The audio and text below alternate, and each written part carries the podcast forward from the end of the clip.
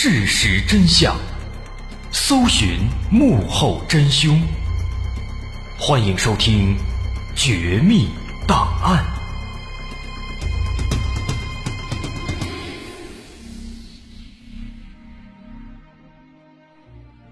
还原事实，探索真相。欢迎关注今天的《绝密档案》，我是大碗。作为一个坚决的无神论者，我过去不相信有天堂或地狱之说，但作为一名科学家，我现在却不能确信究竟有没有地狱存在。不用说，我们都对此种发现感到万分震惊，但我们都知道所见所听的绝不是幻觉，而我们也绝对肯定，我们已经打开了地狱之门。这段话出自一位名叫阿萨戈夫的苏联地质学家，但是毫无疑问，这种话可不像是无产阶级知识分子说出来的。那么，这位阿萨戈夫和他的科学家团队到底遇到了什么事情，才让他说出这番话呢？这件事情要从1970年开始说起。1970年。五月二十四号，这一天，有成千上万的苏联科研人员被编入了一个代号叫做“地球望远镜”的秘密计划当中。这个计划是当年冷战的产物。冷战时期，美苏两个超级大国所竞争的主要项目之一就是科学领域的研究，他们之间互相赶超，在各个领域都希望能够超过对方。而在当时的地理学界，有一句非常有名的话：“如今人类已经可以达到太阳系的边沿，却很难打出一个超过三千米深的深井。”而这句话也成功的激起了美苏双方的竞争欲望。早在一九一四年，地理学界就对地球内部的构造进行了正式定义。提出地球是一个实心球体，它的内部分为三层，地面到地下五到七十千米的部分称为地壳，向下到达约两千九百千米的地方，这一部分被称作地幔，剩下的再往里直到地心，这里面这个庞大的球体就是厚度最大的地核。到目前为止，我们也认为这个构造。就是这个样子的，但是在一九一四年这个定义提出之后，却始终都没有人真正的潜入下去，去实地的探查一番。于是乎，为了在这个领域赶超美国，前苏联科学家决定用一种简单而暴力的方式去探索地球内部。他们计划钻出一个直达地心的超深钻井，而这个项目的名字叫做。科拉超深钻井项目，在一九七零年五月二十四号这一天，包括阿萨戈夫在内的几位顶尖科学家就被派到了钻探现场。他在北西伯利亚的克拉半岛。这个项目在前苏联的地质部长的直接领导之下进行，苏联投入了非常大的成本，所有参加这个项目的工作人员。他们都分到了一套莫斯科的公寓房，工作期间的月薪水平也高达当时大学教授一年的薪资。所以说，不难发现，苏联为这个计划投入了大成本。在钻井现场成立了十六个研究室，对钻探出来的岩芯进行研究和分析。而科学家们在各处反复勘察，最终。选好了点，打下了第一口井。在之后的二十多年时间里面，井的深度最终达到了惊人的一万两千二百六十二米，成为当时人类在地球上打下的最深的井。其实我们需要说的是，在一九八三年项目刚刚进行十三年的时候，这个井的钻探深度。就已经达到了一万两千米，但是最后这二百六十二米，是在1983年到1999年十年间进行的，花了整整十年。本来他们还想继续往下钻，但是就在1994年，突然出现了一些意料之外的情况，让这个计划突然停止。而且就在计划终止的短短几天之内，阿萨戈夫他们就赶紧离开了钻探现场，甚至很多钻探设备都被直接丢在那儿了。而这口深井，随着时间的流逝，也渐渐的被人们遗忘了。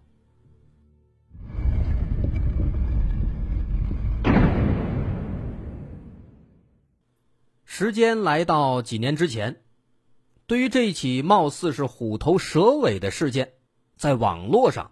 突然传出了一份解密资料。这份资料详细的描述了这个计划的诸多的内幕。首先是当年这个项目突然停止的原因，官方给出的理由是经费不足。而在这份揭秘资料出来之前，其实就有一些所谓的内部人士透露，说项目终止的真正原因。是因为井内发生了一些超自然现象，钻探工作不得不停止进行，根本不存在经费问题。而这份解密资料，它其中的描述也恰好印证了这个说法。那我们就来先看看这份解密资料上，他是怎么说的。根据这份揭秘资料记载，说这个钻探项目其实它并不是一个赔本的买卖。相反，在钻探过程当中，甚至还发现了大笔的财富。在钻探深度达到九千五百米的时候，钻头突然钻到了一个奇怪的地层，这个地层当中发现含有大量的黄金和钻石。啊，通过分析取出来的这个岩芯，发现这块地层当中黄金的含量居然高达每吨八十克。这是一个相当高的数字了。黄金含量达到每吨四克的金矿层，就已经具有商业开采价值了。而在我们的地球表面，金含量能够达到每吨十克的，就已经少之又少。所以说，相比之下，这个地层每吨八十克，这几乎可以说就是遍地黄金。然而，面对如此之多的黄金，后来。这个项目却突然停工了，这是因为打一开始，这个钻探的过程就非常不顺利。根据解密资料记载，说在钻探刚刚钻到大约三千米深的时候，就开始接二连三的发生一些奇怪的事情。在钻井超过三千米以后，当时那些技术人员发现，这个钻头。经常被莫名其妙的高温给融化，这是很不合理的。因为考虑到地底温度比较高的这个原因，当时他们使用的都是特制的耐超高温的钻头，甚至说这个超级钻头它的熔点都已经接近于太阳表面的温度了。所以说，三千米的时候，这个热度按理来说对这个钻头来讲是根本不会造成什么伤害的，但是呢。他们从地底取出钻头之后，却发现钻头已经融化成铁疙瘩了。更奇怪的是，刚刚咱们说在九千五百米的深度发现了大量黄金，当时他们钻到这个深度的时候呢，这个钻探机器突然开始转得非常剧烈，这说明这个地底下有一个巨大的空间，而且根据。温度感应器显示说，这个空间的温度也高达一千多摄氏度。更可怕的是，当他们把这个探针收上来之后，恐怖的一幕发生了。在这个洞口突然喷出了大量的高温气体，紧接着，在这个气体当中，一头长着獠牙、有一对巨大的翅膀的怪物，从里面突然窜出来了。有目击者对当时的情况是这么描述的：“他说，这头怪兽就像是一个巨大的蝙蝠，但不同的是，它有一条很长很细的尾巴，有很大的獠牙，并且还能够发出很尖利的，就像是钢铁摩擦般的声音。很多人都拿出武器想把它打下来，但他动作非常敏捷，几下就飞走了，再也没有回来过。啊，这是当时说这怪物行动敏捷，而且非常恐怖。那当时突发这样的情况，很多人也建议说马上撤离，但是呢，这个阿萨戈夫这个地质学家他坚持要留下来，他希望能搞清楚到底是怎么回事。本来呢，啊，他们是希望啊能够通过一些摄像设备，看看这钻井里边到底怎么回事怎么出来这么多气儿，还有一个怪兽呢。但是他们左思右想，把这个摄像机送到这个温度非常高的地下，这个不太可能。所以后来呢，他们就把一台拾音器给放到井里了。那这个拾音器，我们可以把它理解成一种录音机。但是呢，这个拾音器放进去之后再拿出来，他们就听到了一段地底录下的让人毛骨悚然的声音。这个拾音器录下的，这是一段很难形容的，说是杂音不是杂音，说是正常的音乐呢也不是音乐，就像是那种狂风在不断的呼嚎，又像是一阵阵的人类发出的非常凄厉的惨叫声一样，啊，就好像很多人正在遭受非常大的痛苦。这么一段声音很邪门啊！当时科学家们一听，全都吓坏了。他们赶紧琢磨说有没有可能是机器出了问题呀？但是呢，当他们调整之后再去录，发现这个声音确实是这个样的，而且就是来自地底，啊，这一片一片的，就好像是成千上万人在惨叫的声音，又是在这个深不可测的地底，地底里边又飞出来这么一头奇怪的生物，他们吓坏了，都猜测这不会是把地狱给打通了吧？所以说，后来很多人把这段录音称作是来自地狱的声音，把这件事儿呢，说是打开了地狱之门。当然，这个那就是后话。说本来呢，这帮科学家还想再进一步的做研究，但是呢，非常可惜，第二次这录音取出来之后没多久，钻井里边紧接着爆发了一声很剧烈的、类似爆炸的声音。紧接着就是更多的高温气体窜出来，而且更奇怪的是，在这次爆炸之后，他们再去录音，就没有任何声音了。好在当时阿萨戈夫和他的团队已经取得了这么一部分录音，证明这件事情的确他不是无中生有。然后呢，他们赶紧把这洞口封好，迅速撤离。那这就是。在这份揭秘资料当中所透露的大概的内容。那当时在很长一段时间之内呢，这份揭秘资料引起了很多人强烈的兴趣。阿萨戈夫他们到底遇到了什么呢？难道说他们真的钻到了地狱吗？大家很难靠自己的理性去辨别这些。一方面。这个所谓的地球望远镜计划，的确它是确有其事，而当年这个计划也确实是突然叫停，人员撤离，一夜之间毫无生气，这也是事实。正因为有这个事实依据，再加上前苏联本来这绝密档案就很多，搞过很多奇怪的项目和秘密实验，所以的确很容易让人产生神秘感，并且信以为真。除此之外呢，大伙感到迷惑，认为这件事情确有其事的另一个重要原因，就是那段号称是录下了地狱之声的录音。这段录音伴随着那份资料，也一并流出了。而且，这段录音一经流出，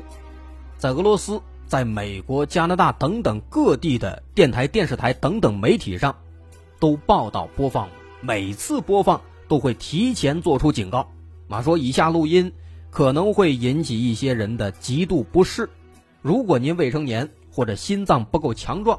请不要收听。而恰好我们也找到了这段录音，下面咱们就来放一放。录音时长大概是一分钟左右，如果您害怕或者说听了一半感到不适，自行快进快进到一分钟之后。好，下面咱们开始。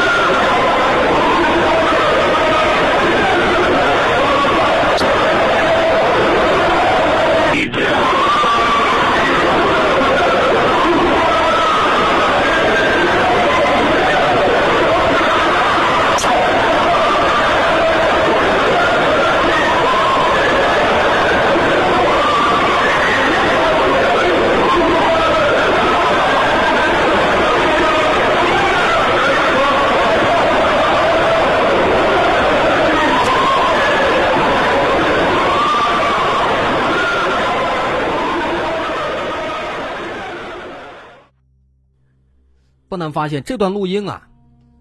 可以说是细思极恐，听起来呢，确实感觉是挺恐怖的。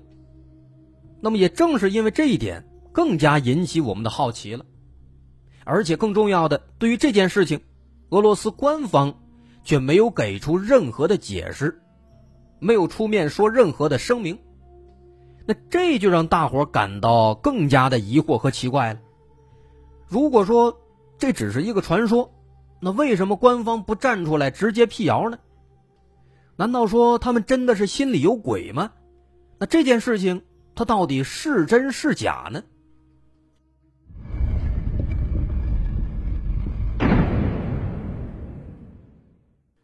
其实就像是我们说过的、破解过的很多未解之谜一样，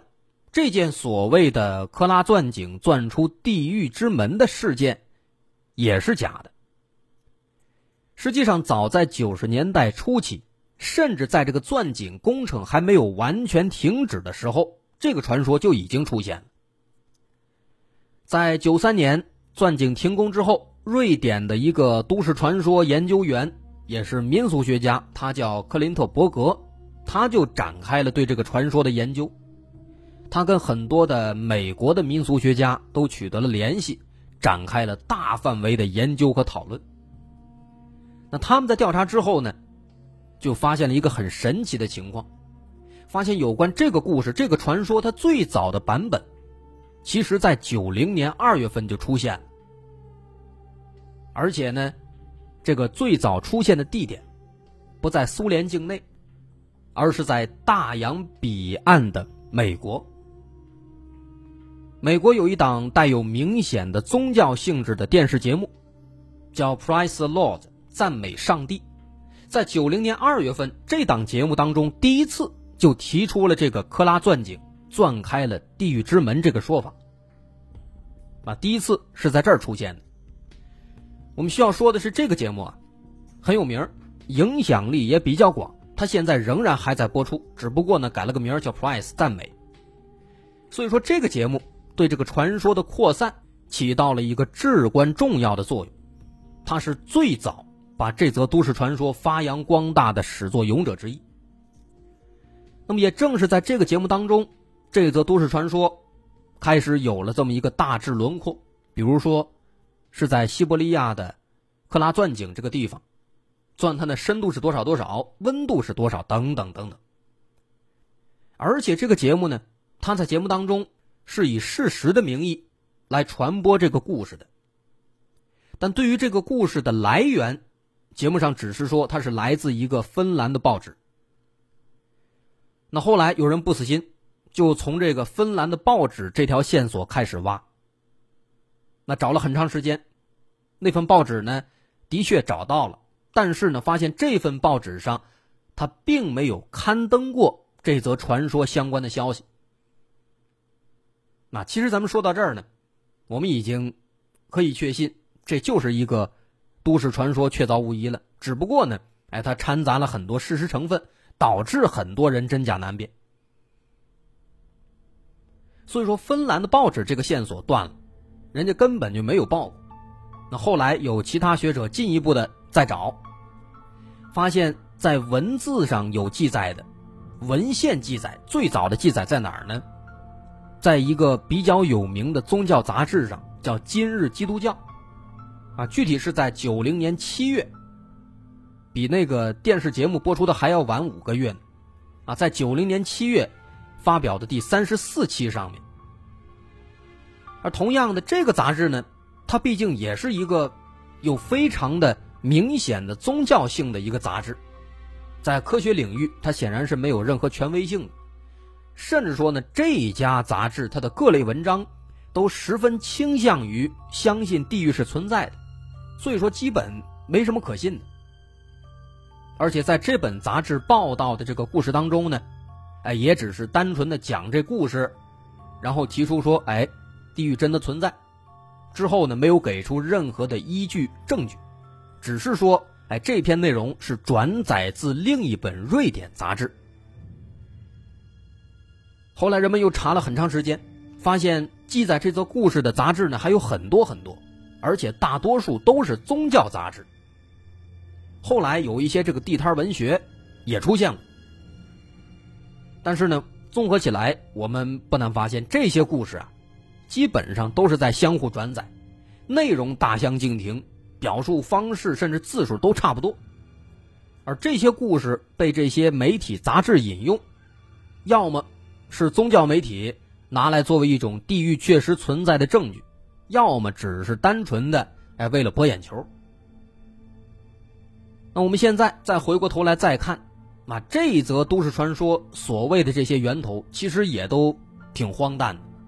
涉及的这几个媒体和杂志啊，都是有明显的基督教倾向的一些杂志和媒体，而所谓的文章出处呢，其涉及到的国家和地区，也都是瑞典啊、芬兰啊、挪威啊等等这些地方，而这些地方恰恰是在那个年代当中，这则都市传说流传的最广、最疯的地方。那么由此可见，单单从源头上来看，很明显。这只是一则杜撰的故事，但是这种简单的在源头上的调研，在当时那个年代来讲啊，不能让很多人信服，因为在当时那个时候，大伙儿对这件事呢是一种痴迷的状态，而且它有事实依据，所以说很多人呢他不听，啊，甚至说后来这则故事还衍生出了一个美国版本。那再后来，科学家们也是费了九牛二虎之力，啊，又解释了这个故事当中的各种问题、各种 bug、各种矛盾点，才让大伙信服的，啊，当然这些就是我们在下节要说的内容了。另外呢，既然说啊，这个钻井说他没有遇到什么超自然现象，那么这个著名的地球望远镜计划，它为什么当时突然叫停呢？啊，这个原因比较复杂。我们也放到下节，哎，一并来分析。那这节咱们就先到这儿。我是大碗，如果您喜欢，可以关注我的微信公众号，在微信搜索“大碗说故事”，点击关注即可。好，咱们稍后见。